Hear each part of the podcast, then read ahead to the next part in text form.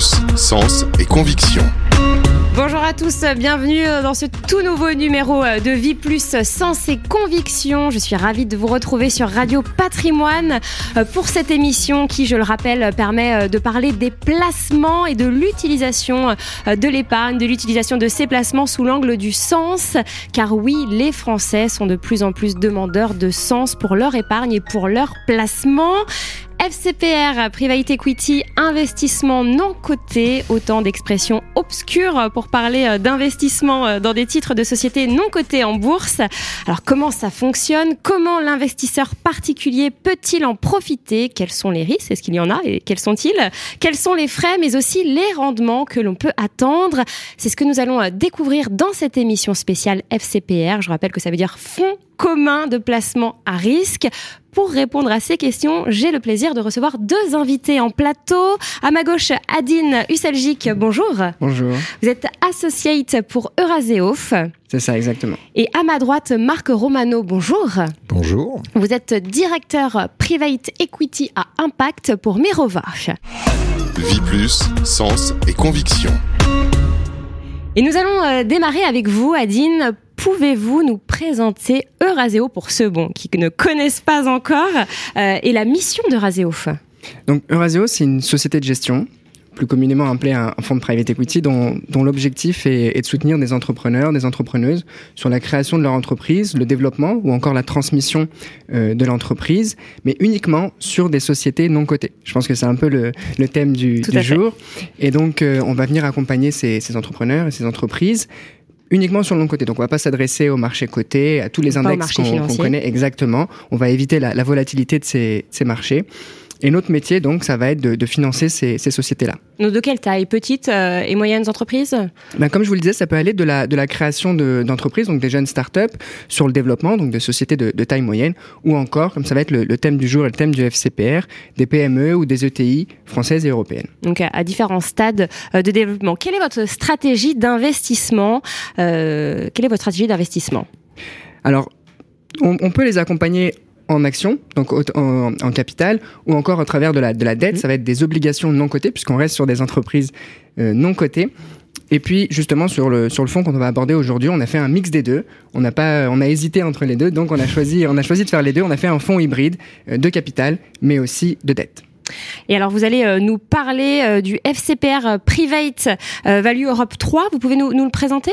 Bah, Le FCPR Private Value Europe 3, c'est un, fonds hybride justement qui, utilise ces, deux stratégies, la, première en, capital et la seconde en dette, qu'on a décidé de lancer en 2018, un fonds evergreen, un fonds ouvert pendant 99 ans pour les, pouvoir les loger au sein de contrats d'assurance vie des Françaises et des Français. Donc ça permet une prise de participation et donc un financement de la dette également. Les deux Exactement. En même temps. Alors pourquoi investir dans, dans ce FCPR Alors ce FCPR en fait euh, qu'on a structuré pendant, pendant quelques années hein, et qu'on a lancé depuis 2018, je pense qu'il est, il est intéressant. Pourquoi? Parce qu'il n'est pas juste sur une partie en capital, il vient offrir toute la sécurité qu'offrent les obligations. -hmm. Donc en fait, on ne vient pas financer les entreprises et en capital et en dette, hein, on ne fait pas la même chose. Sur une partie des entreprises, on va venir leur prêter. Mm. Donc ça va être des obligations non cotées. Hein, et contrairement aux obligations cotées qu'on voit en ce moment, où lorsque les taux montent, bah, les obligations cotées ont tendance à, à, baisser.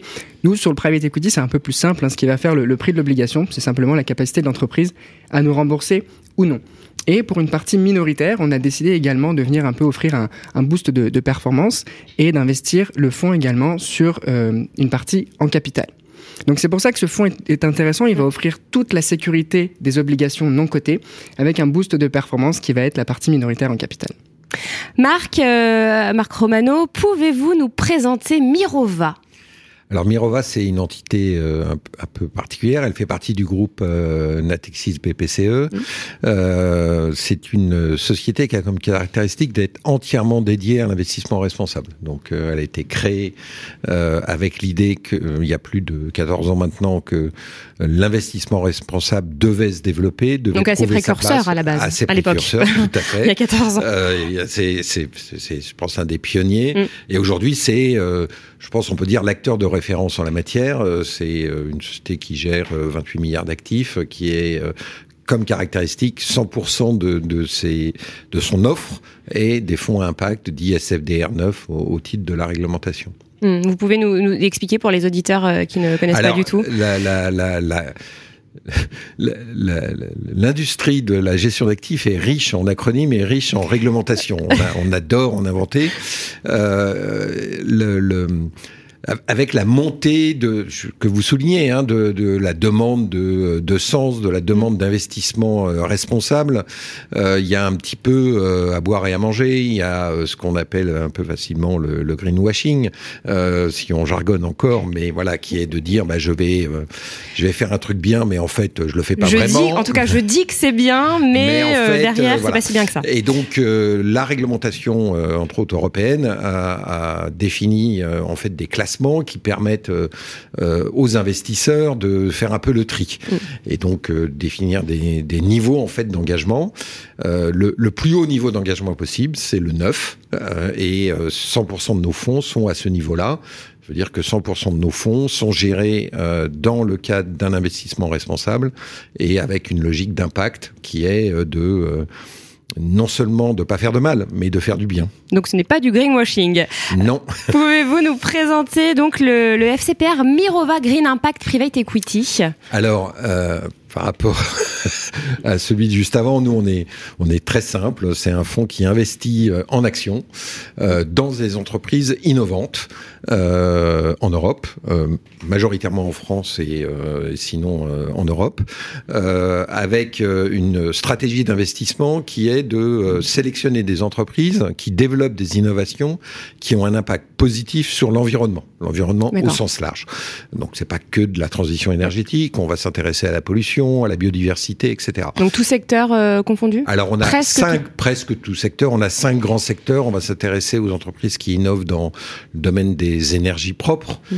de l'économie circulaire, qui est particulièrement important, euh, de l'agri, l'agrotechnologie, qui est un enjeu majeur à la fois dans euh, la manière dont on produit, mais aussi dans qu'est-ce qu'on produit, dans le, les ressources naturelles, qui sont aussi un enjeu mmh. euh, essentiel, et puis ce que nous on appelle la ville intelligente, mais euh, pour Smart, euh, Smart, City, euh, mais pour être plus précis, tout ce qui va être des sujets liés à la pollution, à l'efficacité énergétique et aux nouvelles mobilités. La ville de demain, on en parle beaucoup aussi. La ville d'aujourd'hui même en fait un peu. Hein, donc voilà, donc avec une idée assez simple, il y a, quand on parle d'investissement impact, il y, a, il y a souvent un questionnement des investisseurs qui est bon, si je veux faire du bien, est-ce que je dois abandonner de la performance? Est-ce que c'est la première question ça. Voilà, est-ce que. Euh, est-ce que je vais euh, euh, devoir faire un, compromis entre les mm. deux?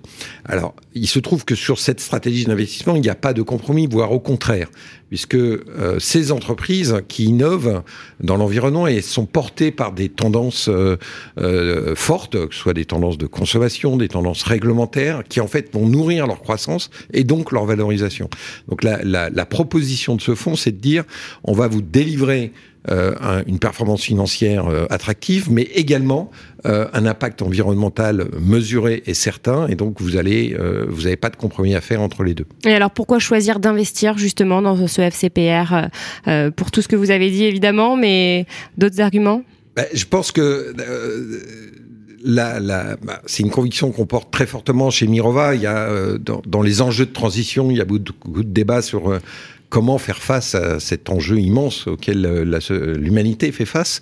Nous, on est, intimement persuadé que l'innovation fait partie de la solution. Et pour que l'innovation existe, pour qu'elle se développe, il faut que les entreprises puissent mobiliser du capital. Donc c'est un moyen en fait d'utiliser son épargne de manière extrêmement utile, proche de nos territoires, en France, en Europe, pour permettre à ces innovations d'émerger et on en bénéficiera tous dans notre vie quotidienne demain. Donc je pense que c'est la principale motivation.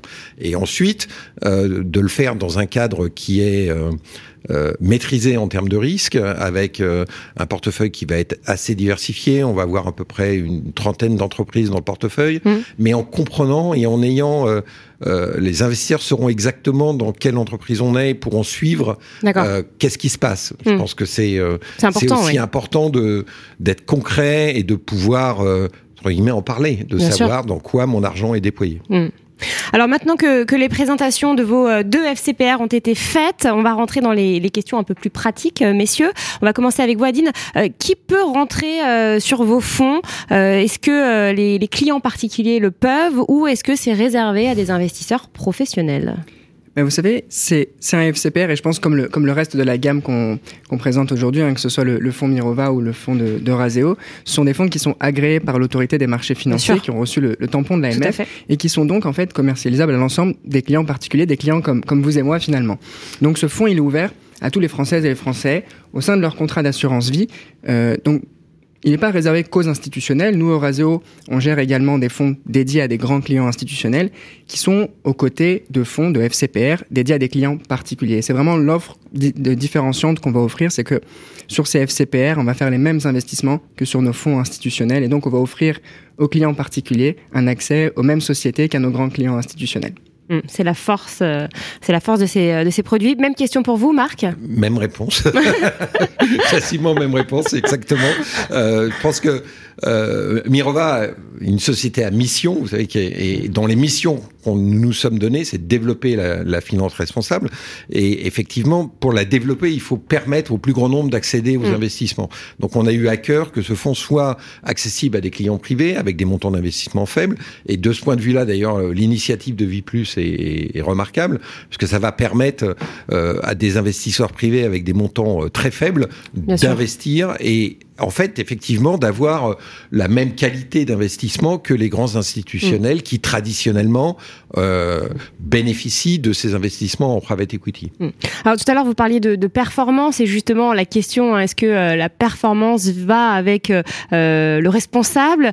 Quelle est la performance attendue pour, pour ce FCPR Alors, la, sur ce FCPR, le, vous savez que l'AMF est très euh, regardant sur quand on parle de performance. Hein, euh, euh, si on regarde le, le scénario moyen, je peux pas, j'ai pas de boule de cristal, hein, donc euh, euh nous, nous, avons des convictions très fortes sur ce que nous faisons, mais et, et, mais on peut pas savoir qu'est-ce qui va se passer demain. Bien sûr.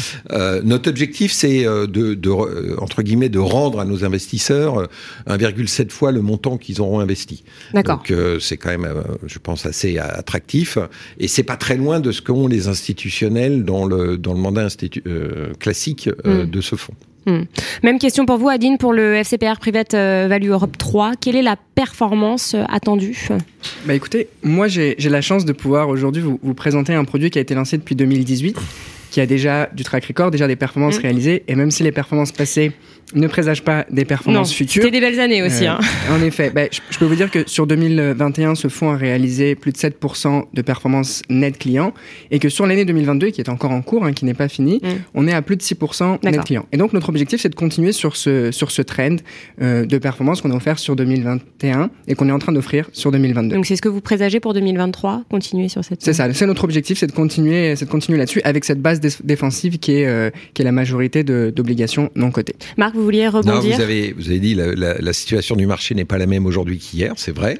On sait qu'on a une situation euh, macroéconomique et, qui, qui, est plus difficile. Qui est préoccupante. Mais si on prend le cas de, de, de notre fonds, nous, on pense que c'est en plus un, un un, une bonne thématique d'investissement. Bien on sûr. peut parler d'exemples d'entreprises. Nous, le fonds a démarré de manière plus récente, mais on a déjà euh, cinq entreprises en portefeuille. On en aura trois autres d'ici la fin de l'année. Mm.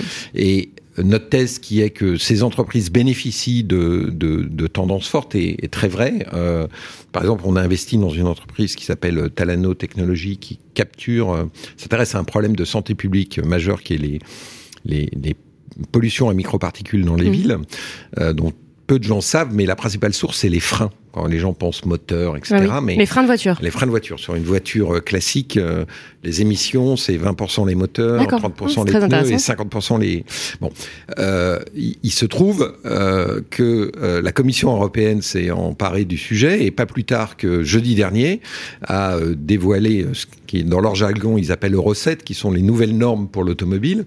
Et à partir de 2025, juillet 2025, tout véhicule neuf vendu en Europe devra avoir un système de réduction des émissions de particules. Imaginez bien que pour une entreprise comme, la, comme Talano, c'est extraordinaire parce que ça crée un marché. Bien sûr. Voilà. Il y a une euh, ouverture qui. Il y a une ouverture. Donc ça, c'est un exemple parmi d'autres. Mm. Mais euh, le, je pense que ce thème de l'investissement euh, environnemental dans est, particulièrement pertinent dans la situation actuelle. Quoi. On investit dans des entreprises d'efficacité énergétique mm. qui permettent d'avoir, par exemple, des immeubles beaucoup plus résilients en consommation. On voit bien que ça répond à un, un problème d'aujourd'hui. Mm. C'est vrai que ce, ce, marché ne connaîtra pas de crise, en tout cas pour, pour les années à venir. Ah, on ne sait pas, mais en tout cas, on a des, des, des indicateurs plutôt satisfaisants. Plutôt ouverts. alors, un mot quand même sur les risques, parce que qui dit placement dit risque, évidemment. Est-ce qu'il y en a, Adine, et quels sont-ils? Alors, les risques euh, sont une risque de perte totale en capital. Mm. Donc, en effet, il y a des risques, hein, même si euh, notre, euh, notre fonds, l'objectif est, de le diversifier, comme le, comme le disait Marc. Hein, Pour les minimiser. Exactement. Nous, notre FCPR, il est lui diversifié sur plus de 130 sociétés. Donc, on mm. a essayé de ne pas mettre tous nos œufs dans le même panier, hein, de bien, bien diviser ces, ces, paniers-là. mais il y a quand même des risques. Il y a des risques de perte en capital et on est sur l'échelle SRI sur un risque 7. Notre objectif, c'est qu'avec la nouvelle loi de finances, on puisse venir abaisser ce, ce seuil de risque. C'est pas encore fait, c'est un objectif. Hein. Euh, mais pour l'instant, je vous le disais, donc le, risque maximum est la, risque de perte en, capital. Hmm. Même question pour vous, Marc. Euh, est-ce qu'il y a des risques? Quels sont-ils? Même réponse, oui, il y a des risques. Hein. Vous savez que je pense que. Alors, même réponse, on va arrêter. hein. non, mais j'élabore après. Hein. Donc, euh, je pense que le principe même, c'est que pas de risque, pas de, pas de eh rendement. Hein. et s'il y a du rendement, c'est qu'il y a du risque. Et, et, je pense que c'est très important que, que les, les, les, investisseurs particuliers l'aient bien en tête. Hein. C'est des produits qui, où il peut y avoir des accidents. Je pense que toute société de gestion, Euraseo, Mirova, on met en place des moyens très importants pour les minimiser, euh, mais on pourra jamais dire qu'on les exclut. Mm. Euh, je pense qu'il y a un autre risque euh, qui est un peu lié au private equity, qui est, qui est euh, et, et, où là l'apport d'un de, investissement via un contrat d'assurance vie comme Vie Plus est, est très pertinent. C'est le risque en liquidité, c'est-à-dire que quand vous investissez, vous avez deux, euh, deux risques majeurs. Le premier, c'est que euh, la perte en capital ou, ou, un rendement inférieur à vos espérances. Et deux, que vous n'arrivez pas à récupérer, entre guillemets, votre argent quand vous voulez. Et de ce point de vue-là, l'investissement assurance vie est, est un, un, un, élément protecteur pour euh, l'épargnant. Eh bien, vous m'avez devancé. Prochaine question, quel est l'intérêt pour vos deux fonds communs de placement à risque de faire partie de l'offre sur Avenir Vie Plus, Adine? Mais en effet, Marc le, le disait hein, pendant longtemps. Pendant longtemps. on fait un bon J'aime beaucoup. on a travaillé Et ensemble. On n'a même pas répété. C'est ce que j'allais vous dire. Non, mais pendant, pendant longtemps, en effet, il y, avait deux freins. C'était d'abord le, seuil d'accès. Pendant longtemps, le private equity était réservé euh, à des institutionnels. Pourquoi? Parce que le seuil d'accès était élevé. Et au jour d'aujourd'hui encore, chez Euraseo, sur nos fonds professionnels, le ticket minimum est de 5 millions d'euros. Donc, il faut être en capacité, quand on a un client particulier, d'investir de cette les avoir déjà. Et même quand on les a, derrière, c'est sur des durées de 10 à 12 ans. Hmm. Et le seul moyen de sortir, c'était un cas de force majeure. Je le souhaite à personne. Et aujourd'hui, grâce euh, à, la loi Pacte, aux assureurs qui, qui, rentrent en jeu, à nous, sociétés de gestion, hein, et, euh, et, aux conseillers qui, derrière, vont, euh, vont ou non conseiller nos, nos produits, euh, il y a toute cette démocratisation. Il y a plusieurs acteurs qui rentrent en jeu, on l'a dit, euh, l'assureur, le conseiller, la société de gestion. Et je pense que là, on est sur, une, sur une, vraiment une, démarche de démocratisation. Nous, société de gestion, on n'aurait pas pu le faire tout seul. C'est grâce à ces partenaires, euh, à ces partenaires-là, qui du coup vont pouvoir faire abaisser le, le seuil d'accès. Il n'est pas il n'est plus de, de, 5 millions d'euros, parfois même 20 000, 5 000, parfois même plus bas hein, ce seuil d'accès. Et surtout, le deuxième point, c'était la, la, liquidité. Bien sûr, il y a, il y a des pénalités de sortie, hein, puisque ça reste un investissement long terme, mais il faut savoir que, certains assureurs vont porter la liquidité euh, si besoin. Hmm. Non, je ne vais pas dire que je vais faire la même réponse parce que sinon là vous n'allez pas être contente. Mais euh, je pense qu'il y a un il y a un élément aussi euh, intéressant dans la démarche Vie Plus, c'est d'avoir une offre où il y a plusieurs fonds. Gérant aime bien, euh, adorerait être le seul, mais sur ce type d'investissement, je pense que la, bonne approche, c'est de diversifier aussi euh, les, placements qu'on fait. Et donc avoir euh, un contrat où il y a plusieurs offres, et je pense extrêmement intéressant, et, et permet en fait de faciliter la démocratisation en permettant aux investisseurs de ne pas mettre tous leurs œufs dans le même panier. Mmh. En conclusion, euh, qu'est-ce que vous pouvez dire aux investisseurs qui nous regardent, qui nous écoutent euh, Quel est euh, l'intérêt pour ces investisseurs, pour les investisseurs en particulier, d'investir dans votre FCPR Et surtout, on va parler aussi de l'horizon du temps. Hein, avec quel horizon de temps bah, L'horizon, on en parlait, euh, on en parlait rapidement euh, tout à l'heure. Je vous en, c'est plutôt du long terme, mais c'est, plutôt du, plutôt long terme. C'est, combien d'années le long terme pour vous? Nous, nous pour nous, c'est plutôt du, du 5-8 ans, et, Mm. c'est, là où on voit les, les pénalités de sortie. Elles sont, elles, elles, elles n'existent plus au bout de la cinquième année pour justement inciter le client particulier à rester, euh, à rester au moins, euh, au moins sur une durée de temps assez longue. Et, euh, et d'autant plus que, euh, que derrière, euh, pourquoi est-ce que, pourquoi est-ce que c'est intéressant d'a- d'avoir du private equity?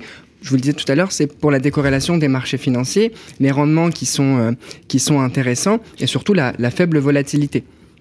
Et bien sûr, je pense que, comme le disait, comme le disait Marc, hein, en parlant de, de dans différents paniers, même en termes de classes d'actifs, euh, il faut avoir des classes d'actifs différentes dans sa répartition de patrimoine. Et avoir une cote-part de 5, 10, 15%, dépendant des, des investisseurs et du, et du, profil du client, je pense qu'avoir une cote-part en non-côté, euh, ça devient aujourd'hui essentiel. Mmh. Bah, Marc je, je, pense que le, le, le, le alors sur, sur, notre fonds, qui est un fonds qui a impact, euh, il y a une motivation qui est de mobiliser son capital pour faire du bien à la société dans laquelle on vit. À la planète à, même. À la planète, mais de manière très proche euh, Mm. à, à, nous, à nos enfants, euh, à notre environnement. Euh, je pense que la, la, la deuxième chose, c'est effectivement de, euh, de pouvoir se répondre à des besoins de moyen terme, au long terme, donc 5 ans, 8 ans, on est d'accord sur l'horizon, euh, en étant un peu immunisé contre les euh, soubresauts instantanés des marchés, euh, qui sont euh, parfois inquiétants et qui peuvent en fait détruire de la valeur parce qu'on est amené à prendre des décisions très court terme alors qu'en fait on se projette dans le long terme. Donc euh, pour des, des gens qui ont euh, des besoins de placement, de retraite, de préparer des événements, je sais pas l'éducation des enfants, qu'il y a plein de situations euh, très spécifiques, c'est une très bonne classe d'actifs pour euh, à la fois euh, avoir un rendement intéressant et se laisser le temps de la durée et capturer la valeur de cette durée. Mmh.